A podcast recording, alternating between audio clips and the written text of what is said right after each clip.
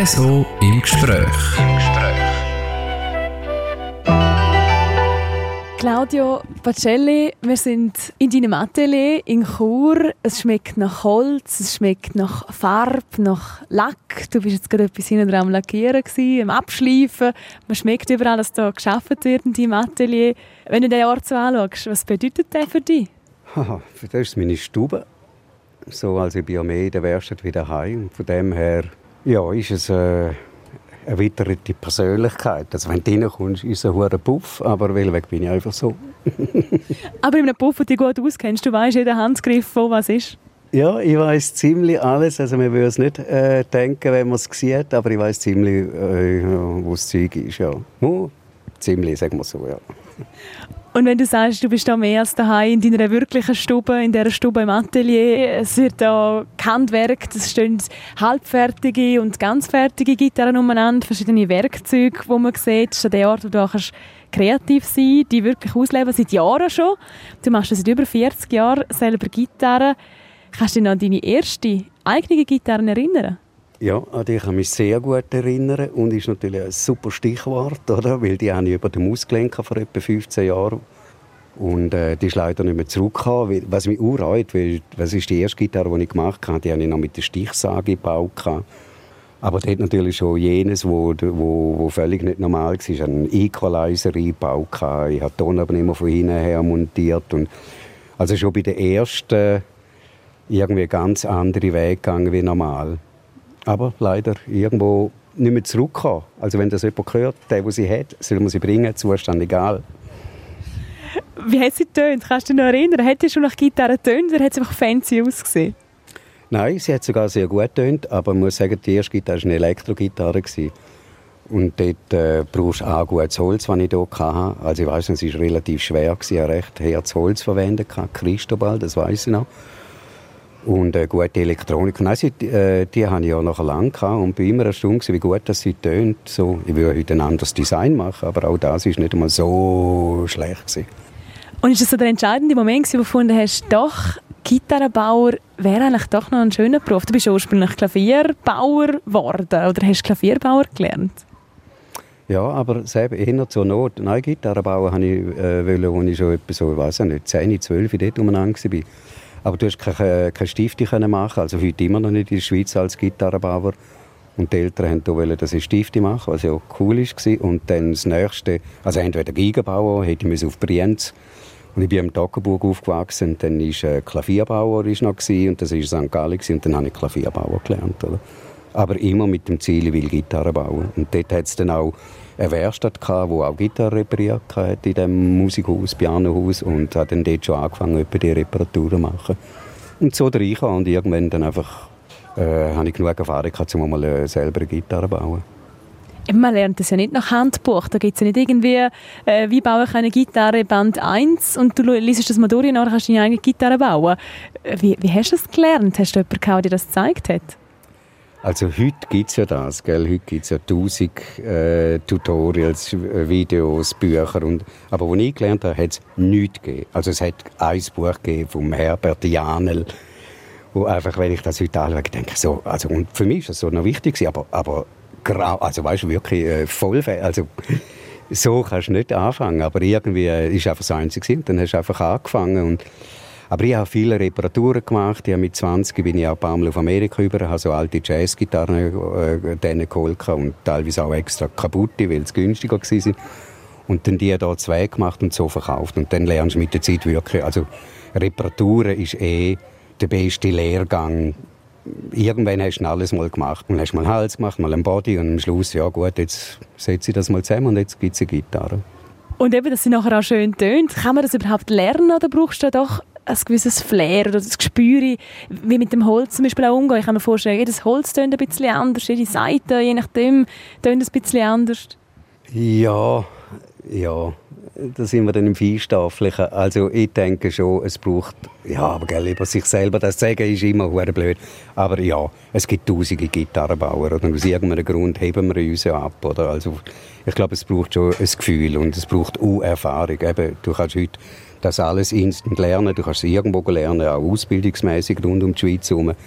Aber äh, sagen wir, ich würde jetzt ich würde sagen, richtige Ahnung habe ich seit zehn Jahren, würde ich sagen. So, jetzt haut mich nichts um, oder? Also von dem her, ach, es klingt jetzt blöd, aber das Holz spüren, was bringt mir das, weißt? Äh, braucht schon Erfahrung. Und vor allem, was Erfahrung braucht, ist, wenn du einen Kunden hast, der halt dann eine bestimmte Vorstellung hat. Weißt, einfach ein Gitarrenbau ist eins, aber wenn du einen Kunden hast, der eine bestimmte Klangvorstellung hat, und dann musst du äh, musst halt auf das können eingehen, wie spielt er, wie kräftig spielt er, was für eine Art spielt er und der Klang, den er will.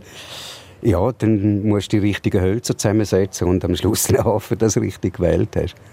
Also das ist mal eine riesige Challenge, oder? Vor allem bei diesen kundenspezifischen Geschichten. Es ist eine extreme Challenge, ja, finde ich schon. Also ich finde es extrem ein schöner Beruf. Ich, meine, ich finde es wirklich unglaublich etwas Schönes, aber ich finde, es ist auch ein, ein schwerer Beruf, weil du brauchst so viel eine Ahnung. Also bei dir, weißt, merkst du es selber gar nicht. Wenn du denkst, du brauchst, äh, brauchst eine Ahnung vom Holz, du brauchst eine Ahnung vom, vom, äh, vom, vom Lackieren, vom Klang, du musst selber spielen. Ja, es sind tausend Sachen, die du reinspielen. Äh, schaffst mit Metall und ja, ist noch recht umfassend. Und du sagst, so seit zehn Jahren findest du deine Gitarren tönen wirklich sehr gut. Wenn jetzt so eine in den Tank kriegst, schon vielleicht jemand vor 40 Jahren mal von dir abgekauft hat, was denkst du, was geht dir da durch den Kopf? Ja, ich weiß, ich jetzt blöd, weißt, die würden sich alle beschissen fühlen. Nein, es ist so, also ich habe schon meine allererste akustische, die ich gebaut habe, habe ich vor ein paar Jahren wieder mal da gehabt und die ist unglaublich gut gewesen. Also die hat, also von dem her, weißt, ich habe nie einen Scheiß abgeliefert oder es, es tönt, das, das ist alles gut. Aber sagen wir, seit etwa zehn Jahren habe ich wirklich das Gefühl, ich habe alles, was du überhaupt kannst machen auf dem Gebiet gemacht. Und es kann wirklich auch, wer will, ich werde nicht nervös oder das haut mich nicht um, so. Oder ich habe wirklich eine Ahnung von dem jetzt. Auf welche Gitarre bist du besonders stolz? Hm, ich glaube, ich kann nicht eine herausheben, weil es gibt, wir haben ja schon so viel verschiedenes Zeug gemacht. Also ich bin auf äh, ganze Beige stolz. Ich könnte jetzt nicht eine rauspicken, wäre wär, äh, ungerecht. Ich frage anders, welche hat am meisten Veto, die du abgeben musst, weil sie aber für einen Kunden war und nicht für dich selber? Tut eben nicht weh. Äh, weil, weil der Deal ist von Anfang an klar, oder? Äh, ich baue eine Gitarre für jemanden. Aber ich habe immer Freude, wenn dann die mal wieder zurückkommen. Also nicht gerade hoffentlich, weil sie kaputt sind, sondern weil sie in den Service können oder irgendwie einfach mal zur Kontrolle. Von dem her weh hat man nichts zu tun. Aber es gibt so zwei, drei Gitarren, äh, wo ich gerne wieder mal würde sehen wo halt irgendwo im Ausland sind, wo schade sind, dass sie nicht rum sind. Oder? Verändert sich dann so eine Gitarre auch mit den Jahren, wo sie gespielt wird? Ja, grundsätzlich, wenn sie einen nicht irgendwie total scheiße behandelt, wird sie immer besser, oder? Gerade eine akustische wird noch besser, wenn sie tönt.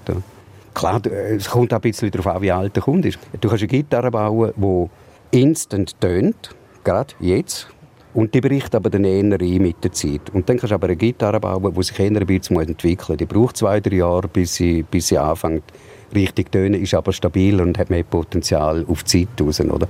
Dann kommt es auch ein bisschen darauf an, wie alt ist der Kunde. Wenn er jetzt halt schon 65, 70 ist, dann baue ich eine Gitarre, die jetzt gerade tönt, oder? Was geht dir durch den Kopf, wenn du so über reinläufst mit einer Gitarre, die du schon lange nicht mehr gesehen hast? Gibt es auch Gitarren, die du vielleicht schon fast vergessen hast und erst wenn sie reinkommen, denkst ah ja, stimmt, das war auch mal noch. Gewesen.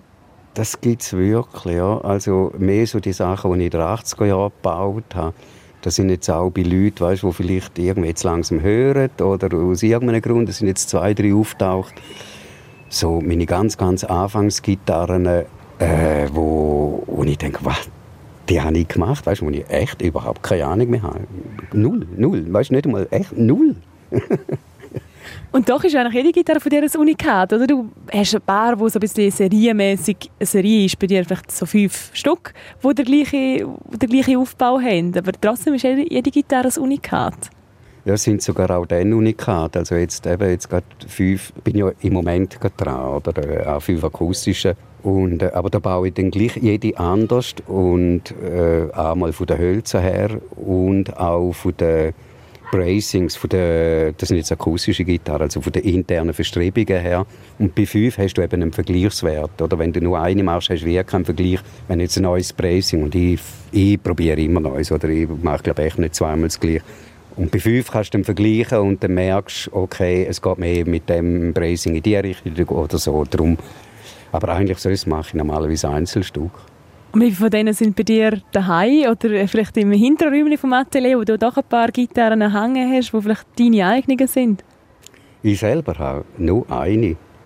von mir. Und das auch erst seit etwa zwei Jahren. Und vorher hatte ich selber eine Gitarre. Gehabt. Halt auch äh, finanzielle Nöte, weißt du, dann baust du mal eine Gitarre und denkst dir falsch, oder? Und dann äh, kommt halt ein Kunde und du selber merkst, Scheiße, oder? Miete wäre ja dann auch wieder mal. Und schon ist sie wieder weg, oder? Und die habe ich jetzt und die behalte jetzt. Kommt sie ein bisschen zu kurz, im Gegensatz zu den anderen, die dir im Atelier schon noch nicht ganz fertig sind? Spielst du die fast mehr, als die, die du daheim hast? Also zu kurz garantiert und spielen tue ich so selten. Weißt, die Leute haben immer das Gefühl, ja, wenn du Gitarre baust, spielst du den ganzen Tag, aber ich spiele so nie. Weißt, am Abend A, bist du langsam dann auch müde, oder? Und dann, ja, spielst du halt nicht auch nochmal Gitarre. Also ich spiele viel zu wenig leider. Schon schade.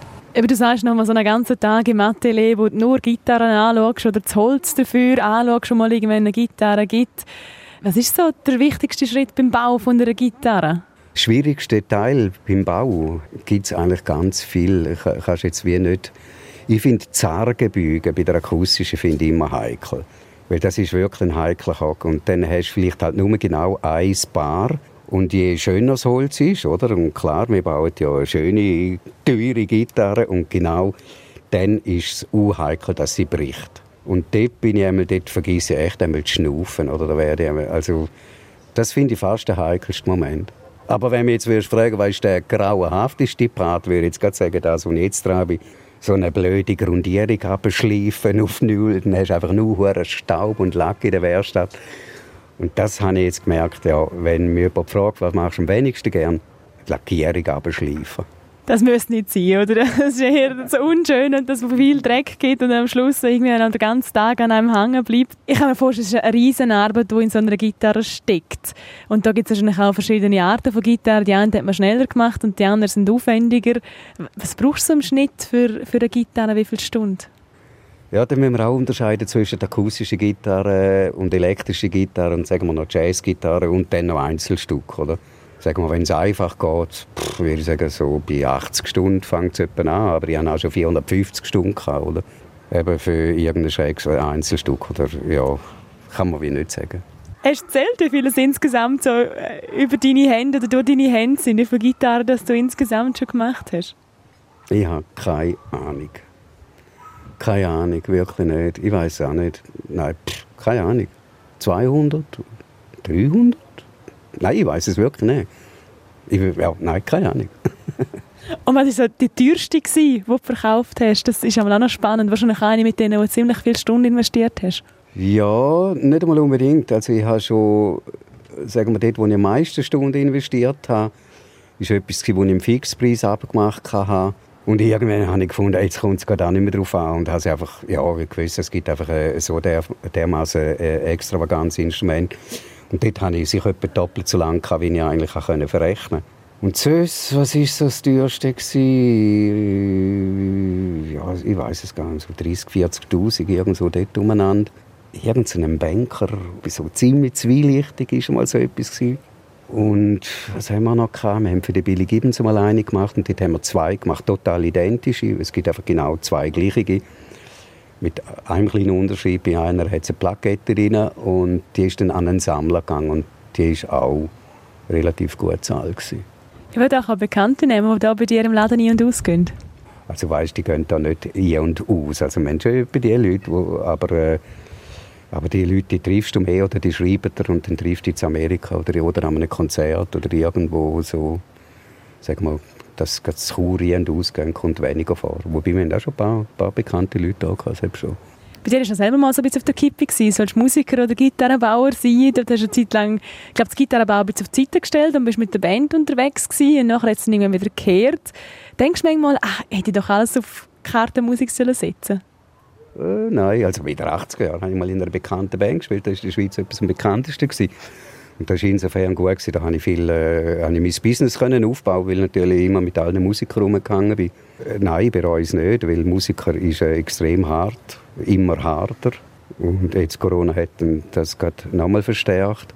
Und bei mir ist, ich habe noch lange Tontechniker gemacht und das war eher noch etwas, gewesen, das habe ich extrem gerne gemacht. Äh, Tontechniker und, und produziert. Und dann bin ich auf Los Angeles gegangen und hat dort äh, habe ich so eine Demo gemacht, also, wo ich selber gespielt habe und aufgenommen und abgemischt.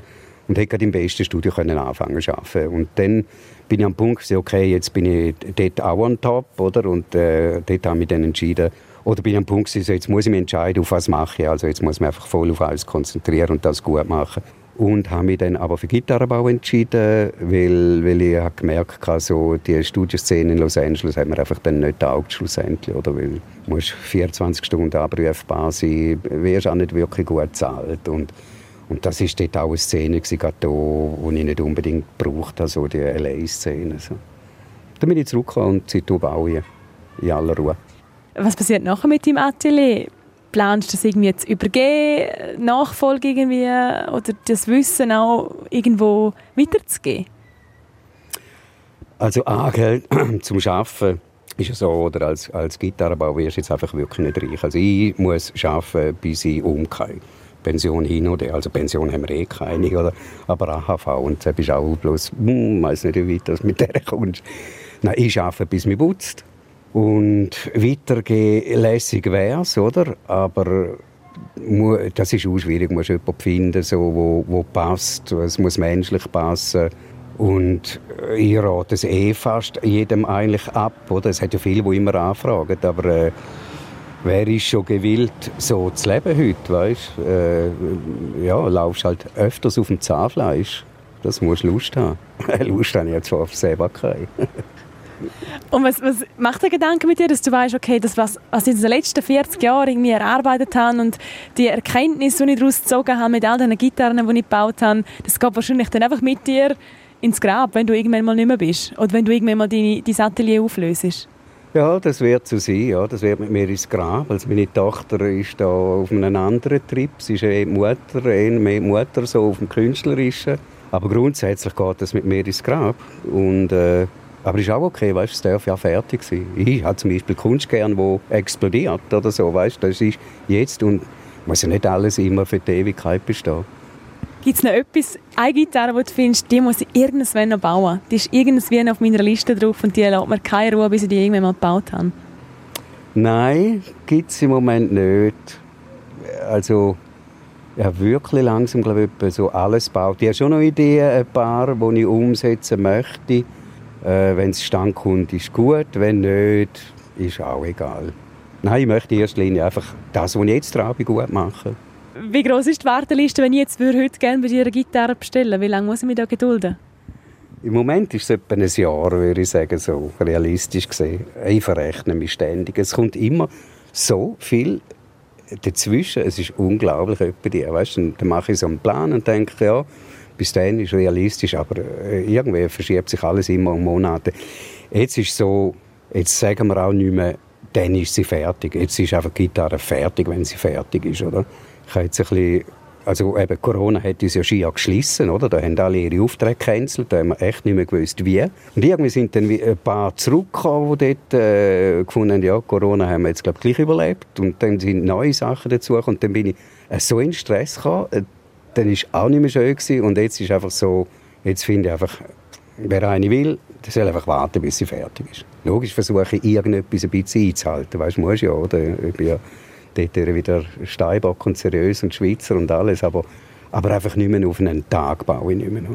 Die Learnings, die man daraus gezogen hat, dass du letzten über 40 Jahre Gitarre bauen. Ja. Claudia, schön, dass du Zeit genommen für dieses Interview und natürlich auch noch ganz viele weitere Gitarren. Also wenn man das Atelier so anschaut, ein paar sind da schon noch angefangen, die könnten fertig gemacht werden. Ja, ja, eben, es klingt jetzt so endzeit-dramatisch, oder? Nein, nein, ich mache das noch manches Jahr, also eben, so, so lange ich das machen kann, weißt äh, ja, ich, meine, ich mache nichts lieber. Und eben, jetzt, wo ich langsam das Gefühl habe, ich kann es, wäre ja blöd zum Hören.